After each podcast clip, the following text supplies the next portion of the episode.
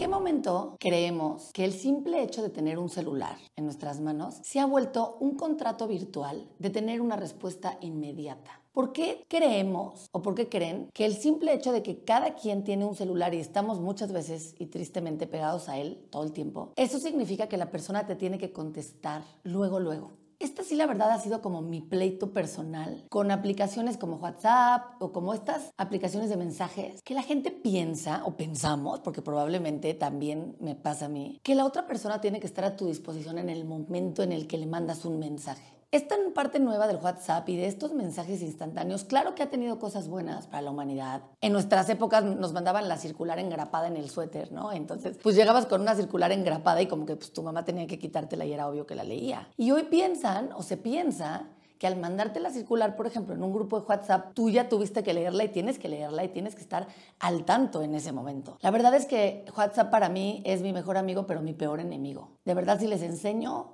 el numerito que tengo, a la gente que tiene TOC le daría trauma ver que tengo más de 250 mensajes sin leer. Y no me da orgullo decirlo, al contrario. O sea, me dicen, Vivi, eso es fatal. Pero por más que lo intento, por más que trato de volver a los mensajes, ponerme al tanto es completamente imposible. Cada día, cada hora, tienes, tengo, tenemos un mensaje nuevo. ¿Por qué en esta era digital, esta parte que fue una herramienta que puede ser tan buena, nos ha dado tanto trabajo emocional. Te voy a pedir que lo pienses y que voltees ahorita a tu celular y que veas tu WhatsApp. Y si eres una persona con TOC, seguro no tienes mensajes. Si eres una persona como yo, que vive con mil cosas, seguro tienes 250 mensajes sin leer. ¿En dónde está este equilibrio y en dónde está este balance del no tener que estar a la disposición de los demás al segundo que ellos piensan que tú debes de estar?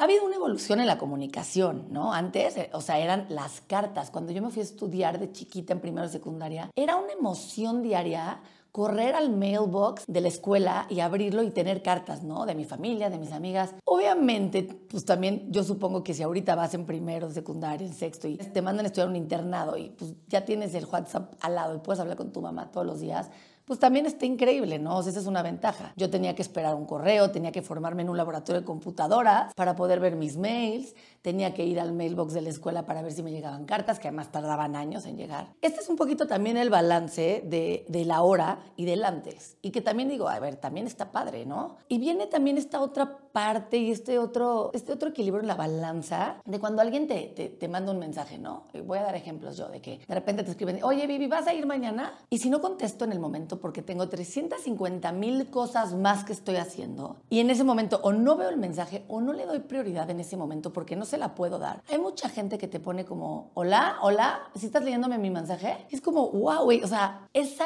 parte a mí me, me genera mucho conflicto, ¿no? Y es como, esperemos, o sea, no pretendamos que la otra persona conteste luego, luego.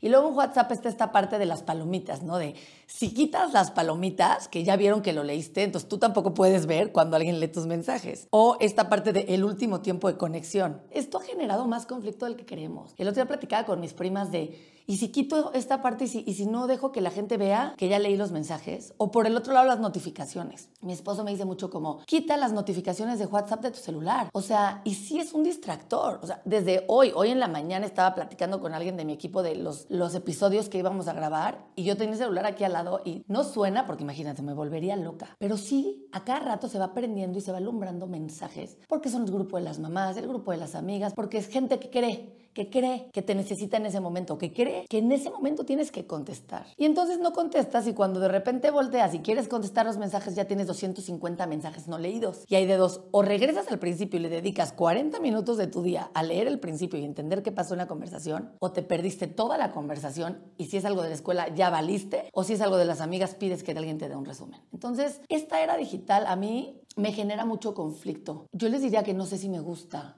o la odio. Hay veces que he tenido días que digo, quiero cerrar mi WhatsApp, ya no puedo más. Pero entonces me dicen, ¿y cómo te vas a enterar de que la escuela? ¿Y cómo te vas a enterar del festival? ¿Y cómo te vas a enterar de las circulares? Sí creo que se ha perdido esta parte de el respetar el tiempo de los demás. No en mala onda, porque oh, qué horror, oigan, o sea, ahorita que estoy platicando esto seguro a mis amigas o las mamás de la escuela me dicen, ya no lo vamos a escribir nunca a Vivi. Pero no, porque también esta parte se agradece. O, vas a hacer la fiesta de cumpleaños de mi hija y hago un grupo de las mamás. Tú, evidentemente es más fácil. En mis épocas nos mandaban una invitación física de soy Vivi, te invito a mi fiesta. ¿Cuándo? El viernes a las 2 de la tarde. ¿En dónde? Y tu dirección, ¿no? Entonces creo que esta parte del espacio vital se respetaba más, pero obviamente como mamás la confirmación y toda esta parte pues se volvía más complicado. Entonces yo trato todo el tiempo de poner en una balanza lo bueno y lo malo de WhatsApp y cuando de verdad entro en un conflicto existencial de ya no puedo más con tantos mensajes y que sí lo quiero cerrar, sí veo la parte buena que tiene y bueno, pues también como que digo, bueno, debe de haber o hay un balance, ¿no? En las expectativas sociales y laborales voy a hablar, pero me voy a quemar yo misma porque soy la primera persona, y lo digo aquí, y tengo a alguien de mi equipo de mi este lado que seguramente me está viendo con ojos de asesinato, porque sí, o sea, soy la primera persona que puede responder mensajes de trabajo puede ver las cosas que tiene que entregar a las ocho y media de la noche que dormí a mis hijos, ¿no? Y entonces, pues obviamente las personas que están trabajando o que no tienen hijos es como, guay, o sea, esta hora ya no es mi hora de trabajo. Pero ¿qué crees que es la hora que yo te puedo revisar? Esta parte de, de, expectativas sociales y laborales creo que también es complicada, porque esperamos, y aquí sí me la viento yo, que las demás personas nos contesten los mensajes en domingo. Igual si mi asistente Pau está leyendo esto, es lo mismo. O sea, escribo en domingo, escribo en sábado, que es cuando puedo hacerlo. WhatsApp nos ha quitado esos horarios de trabajo. O sea, yo trabajo de 9 de la mañana a 7 de la tarde y bye. O hay empresas a las que les escribes y es como, en esta hora ya no te voy a contestar los mensajes. Pero cuando es con gente de tu equipo, con gente más de confianza, pues sí se pierde esta parte, esta expectativa laboral en donde tú pretendes que te contesten un sábado, un domingo. Creo que también es complicada y creo que también hemos mucho el respeto del tiempo de los demás. Me dicen mucho, pues baja el, WhatsApp empresarial, o sea, sí lo tengo, pero tengo porque tengo aparte el celular del trabajo. O sea, no siempre es fácil, porque igual te llegan los mensajes y no siempre es fácil hacerlo, por lo que les digo. Hay gente como yo que de verdad cuando se puede sentar a ver un celular o a ver las cosas que me han mandado, es a las 8, 8 y media de la noche y esa hora es cuando empiezo a responder todo, todo, entre comillas, lo que puedo responder. O sea, porque créanme que ni siquiera termino. Sí creo y creí importante hacer este episodio de esta parte del respeto del tiempo de los demás y de dejar de pensar que porque tenemos una aplicación y porque tenemos un celular pegado, porque sí tristemente lo tenemos pegado, supongamos o esperemos que los demás nos contesten en el momento, sea personal o sea profesional. Y ahora hablemos del FOMO digital, o sea, FOMO es esta parte de la fobia de perderte algo. Y esto pasa muchísimo en los grupos de mamás. Pasa muchísimo en estos grupos de fiestas también que abren, que de repente es como, hola, nos vemos mañana. Y yo, en la torre, ¿de qué hablan? ¿En qué me quedé? Y pues yo no lo leí. Entonces, si yo no lo leí, no estoy enterada y a lo mejor ya no lo puse en mi agenda y a lo mejor ya no puedo. Y entonces sí te viene esta parte de, del FOMO de, yo no voy a poder ir, pero es que, ¿por qué, Vivi? ¿Qué no leíste el chat? Lo pusimos y todas quedamos, ¿no? Y es como, es que si no lo pude leer, ya me lo perdí. Entonces este FOMO sí, sí, no lo puedes evitar. Y sobre todo también nos a mí me ha pasado mucho de que mandan la encuesta, ¿no? Y nunca contesté la encuesta y entonces ya ganó la fecha que yo no podía porque cuando mandaron la encuesta, pues yo no la contesté. Esta parte creo que me parece muy complicada porque sí creo que ha facilitado la vida en cuanto a invitaciones a eventos, en cuanto te organizas una fiesta, abres un grupo de WhatsApp y ahí vas viendo quién va, quién no va. Quién no va se sale, ese es otro tema. Este FOMO de perderte las cosas o de que a, mí me ha pasado mucho y, y conozco gente que no van porque no pueden ir pero no quieren que la saques del chat. Entonces, como, pero yo ya para qué quiero seguir en el chat y ver fotos de fiestas a las que no fui. Pero entonces, esta parte la tengo que decir, ¿cómo me voy a salir del chat? Y déjate la fiesta, esta sí me la voy a aventar con los chats de las mamás. Abren un desayuno y no puedes ir. Pero ¿cómo te vas a salir del chat? ¿Cómo van a ver? Vivi ha salido del grupo. Vivi, qué grosera. O sea, esta parte sí, y si eres mamá, o si incluso si eres una persona que te mete en un grupo de trabajo, aunque no seas mamá, que te meten al intercambio navideño del trabajo y no vas al intercambio porque no estás, o porque no tienes dinero y no puedes participar en el intercambio, oigan, es que no manchen. Entonces es como, ¿cómo me salgo? O sea, Vivi Nazar ha abandonado el grupo. Oigan, ¿por qué se salió Vivi? ¿Le hicimos algo malo? ¿Algo le molestó? Entonces no te quieres salir y te chutas todo fotos, te chutas todo lo que dijeron, todo lo que hicieron, todos los que pusieron el money pool del pago, pero entonces como si me salgo me voy a ver grosera. Y luego pasa al revés, ¿no? A mí, por ejemplo, me hicieron un día una fiesta y sí les dije, perfecto, quienes no puedan ir, sáquenlas del chat, por favor, para evitarles el choro, el rollo, el que las presionen en pagar algo, por favor. O sea, yo lo pedí. Y hubo personas que se sintieron porque las sacaron del chat. Entonces, como, ¿pero cómo? O sea, yo pedí que te sacaran del chat adrede para que no estuvieras ahí viendo todo. No, qué mala onda, no pude ir, pero no por eso me quería perder las fotos. Entonces es como, Dios mío, ¿qué hago? O sea, hasta en eso tenemos a veces conflictos en la vida de que no me quiero salir del chat, pero me da pena que vean, ¿no? Y entonces viene la parte de archivar chats. O sea, volteas y buscas en tu WhatsApp chats archivados y tienes el chat de la generación de kinder que tus hijos ya ni van en esa escuela, pero ¿cómo los voy a, me voy a salir de ese chat? Van a decir, viví abandonado el grupo, qué grosería. Y tienes 300 chats archivados. O esta parte de la difusión, por favor, no hagan esta parte de mensaje de difusión. ¿Me quieres invitar a un bazar? Hazlo personal. ¿Me quieres invitar a un evento, ofrecerme algo?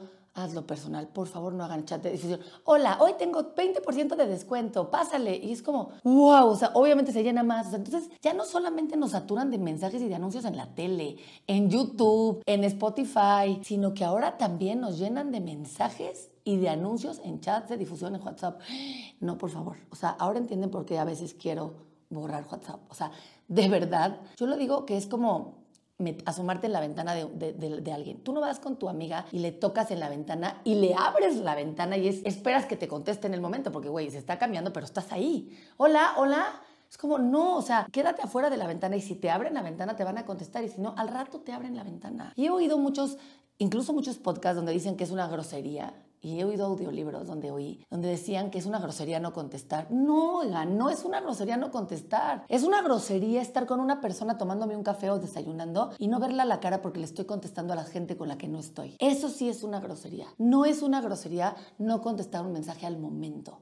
Y tengan paciencia, tengamos paciencia en esos chats donde de repente sí, la verdad, alguien pregunta como, oigan, ¿qué, pusieron o cuándo era? Y ya lo contestaron arriba. No todo el mundo estamos viendo los mensajes todo el tiempo. Y yo os invito a pensar en otro método de comunicación en las escuelas sobre todo. Yo sé que a veces esta parte de, de reciclar el papel y que ya no te manden la circular a la antigüita ayuda. Probablemente asumamos que no todo el mundo podemos estar 24/7 pegados en WhatsApp o pegados en nuestros 22 grupos. Aprendamos a respetar el tiempo y el espacio de los demás. Obviamente voy a hablar también de esta parte del impacto en la productividad, ¿no? Que nos genera esto, porque era lo que, con lo que les dije anteriormente, ¿no? Estás con una persona, pero estás más metido en el celular. Yo tengo a una persona muy querida, papá, papá, te voy a acusar aquí públicamente en mi podcast, que lo amo y lo adoro, pero mi dadito, alias mi papá, te le digo dadito, es una de las tantas personas con las que hay veces que estás con él físicamente y que está más pegado en el celular que viéndote. Pero eso sí, le mandas un mensaje y te lo va a contestar, bueno, por lo menos a la familia, luego, luego, ¿eh? O sea, eso sí te lo va a contestar, ahí sí va a estar pendiente.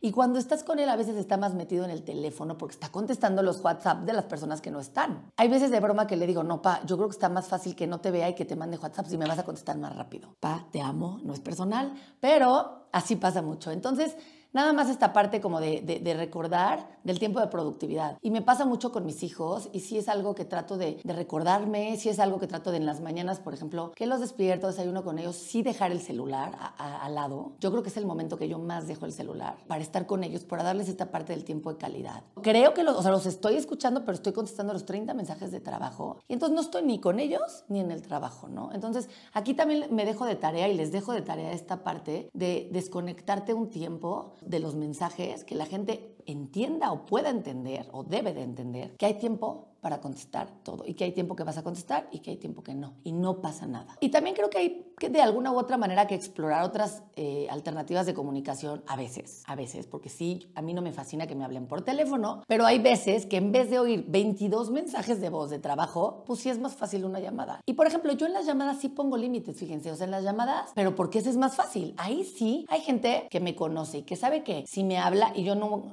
nunca contesto porque nunca lo tengo en sonar, no es personal. Y entonces ya saben que yo ya vi su llamada y que cuando yo pueda durante el día les voy a hablar. Esa parte a mí me parece a veces hasta más fácil o les voy a mandar un mensaje de, ¿qué pasó? ¿Me llamaste? ¿Necesitas que te llame? Aprendamos nosotros también a respetar nuestro tiempo personal. Tratemos de quitarnos que lo primero que hagamos al despertar sea ver el celular y ver los mensajes de inmediatez, entre comillas, que se creen que debes de contestar. Tratemos de despertar y de hacer otra cosa, lo que cada quien quiera, meditar, rezar, agradecer, antes de tocar el celular. Yo lo empecé a hacer y no ha sido fácil, acepto que no ha sido fácil porque es lo primero que quiero hacer luego, luego. Pero luego digo, ahorita son las 6 de la mañana, ¿quién me va a necesitar? Mis hijos están aquí, lo voy a agarrar hasta el final, hasta que mis hijos se vayan. Y de verdad me ha funcionado. Por supuesto que mueras de risa, lo agarro a las 7 de la mañana que ya no están mis hijos y ya tengo de verdad 300 mensajes y vuelvo a lo mismo, contesto los que pueda durante el día. Entonces, traía muchas ganas de hacer un episodio de esto, porque siempre lo expreso, siempre estoy dando mi opinión acerca de WhatsApp. Y pues qué mejor que usar mi micrófono y viviendo con todo para decir lo que pienso y sobre todo para, para hacerlos reflexionar y que cada quien reflexionemos qué tanto tiempo le estamos dedicando, no voy a hablar ahorita en redes, al celular en general, a esos mensajes instantáneos y qué tanto tenemos o debemos de estar a la disponibilidad de los demás en el momento que creen que tendríamos que estar ahí. Esto es viviendo con todo y recuerden que el tiempo es oro, que el tiempo no regresa y que por qué vamos a entregar todo el tiempo nuestro tiempo cuando no queremos. Esto es viviendo con todo y nos vemos el próximo episodio. Gracias.